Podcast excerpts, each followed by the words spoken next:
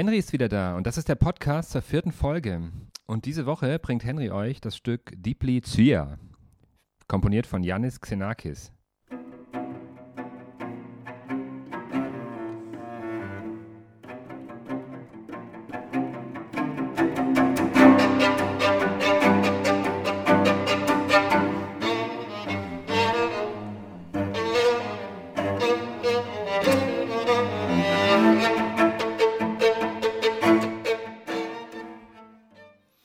Richtig ausgesprochen habe, das sagt uns gleich Jonian Elias Kadesha. Mit ihm sprechen wir über Yannis Xenakis, weil die beiden die griechische Herkunft gemeinsam haben. Und weil Jonian Geige spielt auf der Aufnahme, die ihr in voller Länge hören könnt, falls ihr die Henry-App auf eurem Smartphone habt. Da spielt Jonian Geige und Vashti Hunter spielt Cello. Okay, Jonian, lass uns anfangen. Ähm, das ist das zweite überhaupt veröffentlichte Stück von Xenakis und er war knapp 30, als er es geschrieben hat. Jetzt nur mal zum Vergleich. Wir hatten ja auch schon Richard Strauss in der zweiten Staffel und das Stück, um das es da ging, hatte Strauss mit 23 komponiert und das war sein 200. Werk. Ähm, man muss aber wissen, Xenakis hat vor Diplizia und auch danach noch einige andere Sachen erlebt und zwar nicht nur als Komponist. Dazu kommen wir gleich. Aber vielleicht fangen wir beim Titel an, Jonian. Was bedeutet Diplizia und wie spricht man es überhaupt richtig aus? Ich wusste selber, äh, als Grieche habe ich es nicht so ganz äh, verstanden am Anfang. Aber ähm, also auf jeden Fall, Dipli heißt äh, Doppel. Äh, Double, Dipli, es kommt ja von dem Griechischen. Ähm, und äh, ich glaube, dass in modern Griechisch sagt man Sier und das ist Balance und das heißt quasi Doppelbalance. Und es geht darum, dass einfach äh, zwei so völlig verschiedene Instrumente wie, wie Geige und Cello, also natürlich Streicherinstrumente, aber die, die so anders sind, ähm, wie sie dann gegeneinander spielen, aber dann auch trotzdem diese Balance finden. Und ich glaube, das passt ganz gut eigentlich so.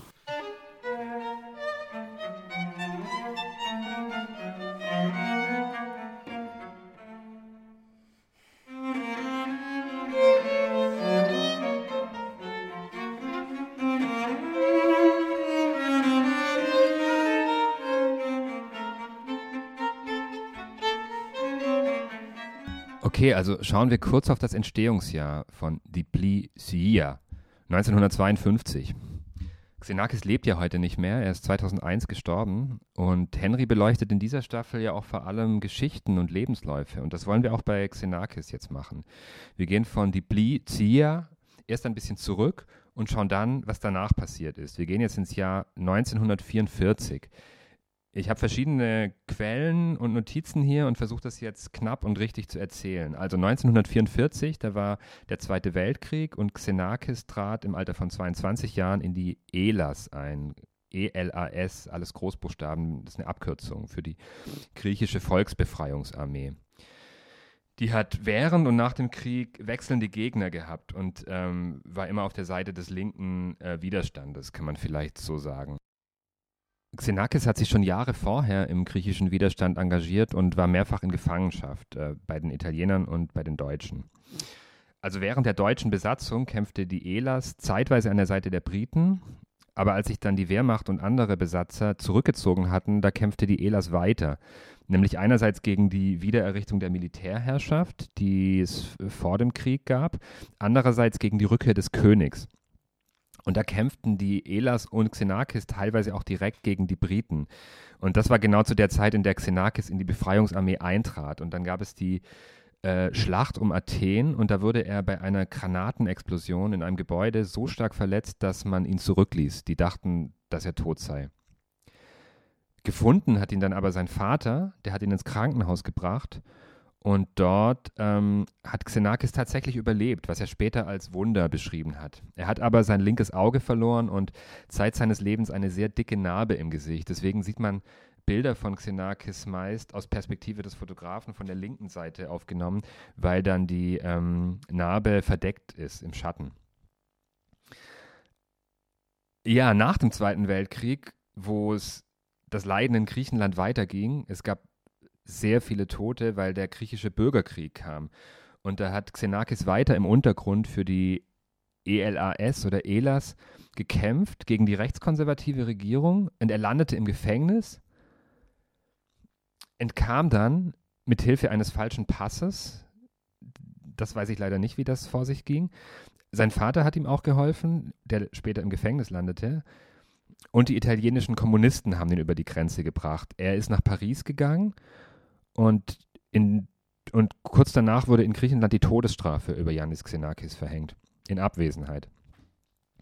In Paris hatte er zwar ein abgeschlossenes Studium und eine Arbeit, die hatte nichts mit Komposition zu tun. Die Komposition hat er nämlich sehr autodidaktisch und erst später in Paris immer mal wieder mit verschiedenen Lehrern studiert. Erst später mehr, Jonian, würde ich, da würde ich gerne mit dir auch drüber sprechen, über die andere Seite von Xenakis. Aber jetzt fände ich es erstmal interessant zu überlegen, wie viel Griechenland steckt denn in dem Stück. Es hat den griechischen Titel, den du uns gerade erklärt hast. Aber inwiefern ist das auch ein Stück über die Heimat, für die er gekämpft hat und die er ja dann verlassen musste, aus der er fliehen musste? Er ist, er ist ganz genau beeinflusst von, von griechischer Volksmusik. Und als Grieche, wenn ich das spiele, natürlich da das es ist einfach, es ist in mir drin und äh, vor allem, weil ich auch mit so viel Volksmusik generell äh, aufgewachsen bin. Diese ganze Musik in, in sieben Achtel, neun Achtel, fünf Achtel, es ist nie gerade, es ist immer ein bisschen verschoben und ähm, das natürlich, das hat er sehr, sehr genau einfach in seinem Stück eingebaut und äh, ja, das ist für mich dann ganz klar, worum es geht in, in diesem Stück.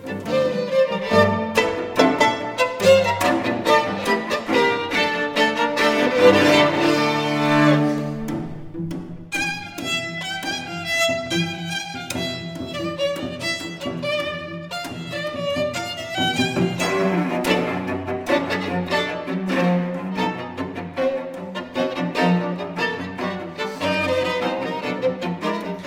da auch so bestimmte Bilder und Landschaften, die in der auftauchen?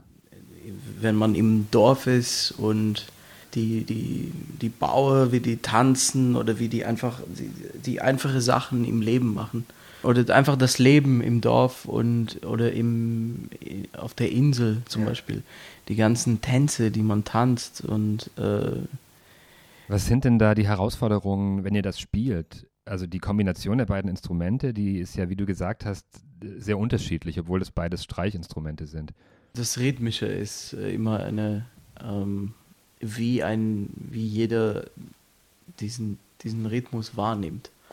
Und die, die Cellistin, sie, sie kommt aus äh, London, Großbritannien, und das ist natürlich, äh, ich glaube, generell nimmt man einfach in dieser Gegend von Europa dann diese, diesen Rhythmus einfach sehr anders war. Und ähm, diese fünf Achtel, neun Achtel, wie man einfach dieses Groove dafür bekommt, dieses Gefühl. Und, ähm, ich, ich glaube, dadurch, dass ich einfach von, von klein einfach so aufgewachsen bin mit dieser Musik, ähm, das da, da, entwickelt man sich einfach für den Rhythmus ein anderes Gefühl, also für diesen Rhythmus. Und ähm,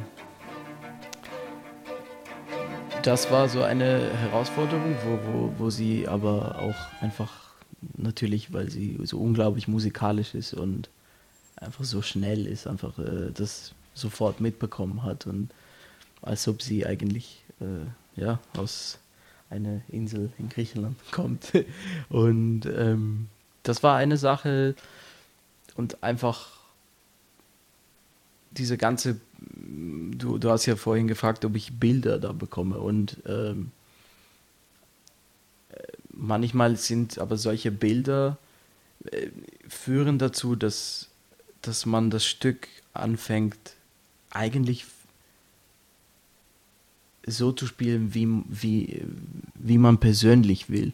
Und man vergisst dann ein bisschen treu zu bleiben an was, das, was er eigentlich geschrieben hat, weil er schreibt ja nicht äh, Volksmusik, sondern er, er, er, ist beeinflusst von der Volksmusik. Und ähm, da muss man natürlich ein bisschen aufpassen. Und da, da war es sehr schön, dass dann die Kollegen nicht aus Griechenland kommt und mir sagt, ja, aber guck mal, hier hat er so, so geschrieben und so, und nicht so, wie du gerade spielst. Es ist doch völlig verrückt, was du da gerade machst. Okay, ja, es ist kein Volkslied und auch der Titel ist ja sehr konkret, irgendwie technisch, doppelte Balance. Und man kennt Xenakis jetzt ja auch heute nicht als äh, Volkslied inspirierten Komponisten. Ich kenne den so ein bisschen für diese großen Klangraumentwürfe. Du hast ja hier beim Podium-Festival auch bei seinem Stück Aurora mitgespielt. Wie würdest du die Entwicklung von Xenakis beschreiben? Oder lass uns erstmal kurz in das Stück Aurora reinhören und dann über die Entwicklung sprechen.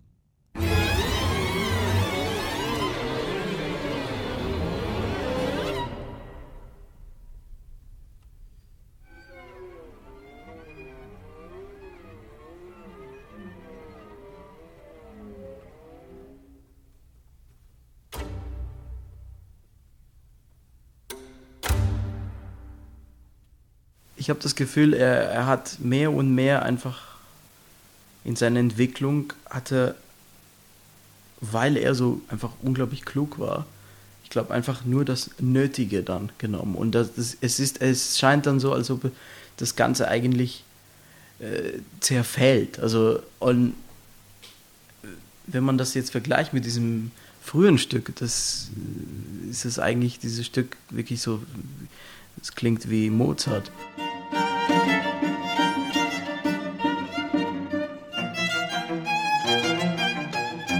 Und das andere dann 20 Jahre später ist so völlig was anderes, Zerfallenes. So. Vielleicht ist das äh, Zerfallen und Aufbauen jetzt ein ganz guter Einstieg, um mal den dritten Pfeiler von Xenakis Biografie anzusprechen, auch wenn das vielleicht viele von euch schon wissen. Er war Architekt und hat nämlich noch in Griechenland Ingenieurswissenschaften studiert. Und noch bevor er unser Stück der Woche geschrieben hat, die Blizia in Paris, war er dort schon Mitarbeiter von Le Corbusier, also einem der größten Architekten des 20. Jahrhunderts. Wir haben in den Show Notes einige Links mit Architektur von Yannis Xenakis, weil oft genug war er nicht nur enger Assistent von Le Corbusier und Partner, sondern hat viele Sachen eigentlich hauptsächlich selber gemacht, weil Corbusier zu beschäftigt war das Kloster Sainte-Marie de la Tourette, was heute Weltkulturerbe ist zum Beispiel, oder der legendäre Philips-Pavillon zur Weltausstellung 1958 in Brüssel, oder sogar eine ganze Stadt, nämlich Kandigar in Indien. Wie gesagt, die Bilder dazu gibt es in den Show Notes. Und er war auch nach der Zeit mit Le Corbusier noch freier Architekt und natürlich gibt es da Entsprechungen, oder? Also Hinweise darauf, dass die Musik in die Architektur übergegangen ist und die Architektur in die Musik. Darüber haben wir bei Henry immer wieder gesprochen, bei Caroline Shaw in der ersten Staffel zum Beispiel. Dieses Bild des Gartens in ihrer Musik. Oder bei Arthur Honegger. Wenn man sich die Gebäudemodelle von Xenakis anschaut, zum Beispiel diese Entwürfe zum Philips-Pavillon, dann kann man da, finde ich, wenn man sich ein bisschen Mühe gibt, schon auch das auf Stücke von Xenakis übertragen, also von der visuellen Ebene auf die akustische. Diese Linien, diese Zuspitzung, diese Flächen. Es gibt zum Beispiel so eine Art Anordnung von Fenstern, also in seiner Architektur. Das ist auch bei diesem Kloster in Frankreich so. Die sieht man auch auf dem Video der Stadt Kandigar in Indien. Und da ging es darum, dass es dass irgendwie Abwechslung in die Anordnung der Fenster kommt, weil die Bauten von Le Corbusier und Xenakis sonst oft sehr gerade geometrisch, manchmal sogar brutalistisch waren, was so eine Bezeichnung ist für sehr monumentale Architektur, die wenig Kurven hat. Wenn, wenn das ungefähr richtig beschrieben ist. Jedenfalls diese Fenster hat dann ähm, Xenakis so berechnet, indem er Wahrscheinlichkeitsverteilungen entwickelt hat. Und so hat er dann verschiedene Größen und Anordnungen ähm, bestimmt. Und es heißt ja auch, dass Xenakis den Begriff stochastische Musik erfunden hat. Stochastik steht ja für Wahrscheinlichkeitsrechnung, also für Musik, die nicht ganz zufällig ist, aber aus Klängen besteht, die selber eine Mischung sind von zufälligen Elementen, also von Flächen, auf der die Punkte sich eher zufällig bewegen. Ähm, es gibt einige Stücke zu hören diese Woche von Xenakis in der Playlist, in den ähm, in der Spotify-Playlist und in den Show Notes. Und da kann man das auch hören. Und dann verbindet sich ja in, in diesem Punkt Akustik auch das Komponieren mit dem Ingenieur oder Physiker sein. Xenakis hat Stücke geschrieben für im Raum verteilte Musiker. Xenakis hat im Auftrag des Dirigenten Hermann Scherchen Entwürfe für einen neuen Aufführungsort gemacht. Die beiden haben auch oft über Multimedia und solche Sachen in der klassischen Musik gesprochen, zu einem sehr frühen Zeitpunkt. Und Xenakis hat später die Polyotope entworfen, also so eine Art elektronisches Universalkunstwerk. Wir haben auch dazu ein paar YouTube-Videos. Wahrscheinlich geben die aber nicht die Raumerfahrung, die man vor Ort hatte und die Xenakis beabsichtigt hatte. Was für ein Brain dieser Janis Xenakis, oder? Ähm, ich glaube, er war ein unglaublich kluger Mensch. Äh, fast zu klug, würde ich sagen. Das ist wirklich, wenn, wenn man ihn in den Interviews hört und äh, wenn er über Mathematik redet und Physik und alles und, und natürlich, wie, wie man dann ähm, in, den ganzen, in sein ganzes Werk dann später sieht, da es ist irgendwann, ich persönlich halte dann, muss ich ehrlich sagen, irgendwann nicht mehr mit. Also mittlerweile einfach, es ist, äh, als ob er von irgendwo anders kommt. Und, und, ähm, und durch die Tatsache, dass er eigentlich äh, Architekt war, das ist für mich, das ist wirklich unglaublich. Also und zwar nicht so, es gab ja auch andere Komponisten, die etwas anders gemacht haben, aber er war wirklich Architekt und er hat wirklich Meisterwerke auch da ähm, erstellt. Und ähm, ja, das und dass er das dann auch in der Musik bringt. Ähm, ist, wie zum Beispiel in ein paar Stücke, wie die ich kenne von, äh, für Perkussion ähm, wie er das dann da einbaut und ja, ich halte irgendwann nicht mehr mit. also er hat sich dann irgendwann ja hauptsächlich für die Musik entschieden und war nicht mehr Architekt oder nicht mehr gleichberechtigt und hat dann noch rund 150 Werke geschrieben. Und es gibt so viele wirklich große und bekannte Entwürfe, also jetzt musikalisch gesehen, von Xenakis.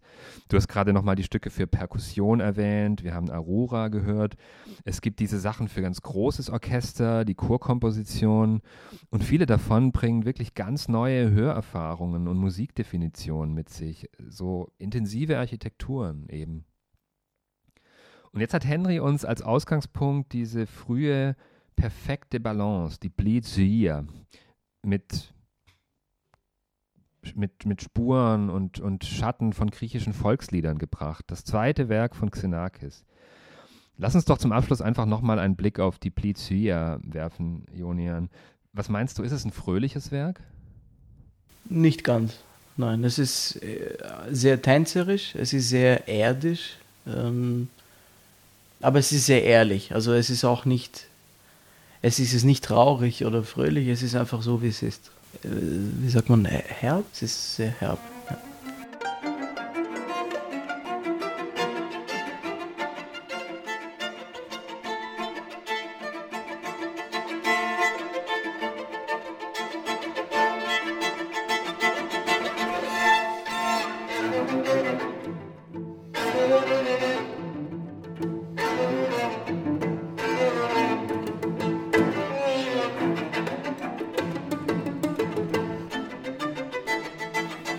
Sagen, am schockierendsten finde ich den Schluss, weil äh, da, da, passiert so viel tänzerisch. Die Rhythmen, die, die werden immer verrückter und dann am Ende äh, schließt er das Ganze einfach im äh, Pianissimo und ihn, er stellt einfach so eine Frage und das ist schon sehr so ein bisschen unheimlich, wie er das am Ende so bringt. Aber, ja. Verehrte Hörer und Hörerinnen, das war der Podcast den schockierenden Schluss dieses Stückes, von dem Jonian Elias Kadesha gerade gesprochen hat, den gibt es, wenn ihr den Würfel dreht. Und das geht nur in Henrys kostenloser App für iOS und Android. Falls ihr sie noch nicht habt, holt sie euch. Dort gibt es nicht nur jede Woche die Musik, sondern auch den Podcast und weiteres Begleitmaterial. Mehr Infos gibt es auf henry-recommends.com, also Henry mit Y-R-E-C-O-M-M-E-N-D-S.com. Danke an die Musikerinnen Vashti Hunter und Jonian Elias Kadesha. Henry ist Teil der Digitalsparte von Podium Esslingen und wird gefördert von der Kulturstiftung des Bundes. Podcast-Produktion Tobias Ruderer, Fun Verlag. Vielen Dank für die Aufmerksamkeit und bis bald.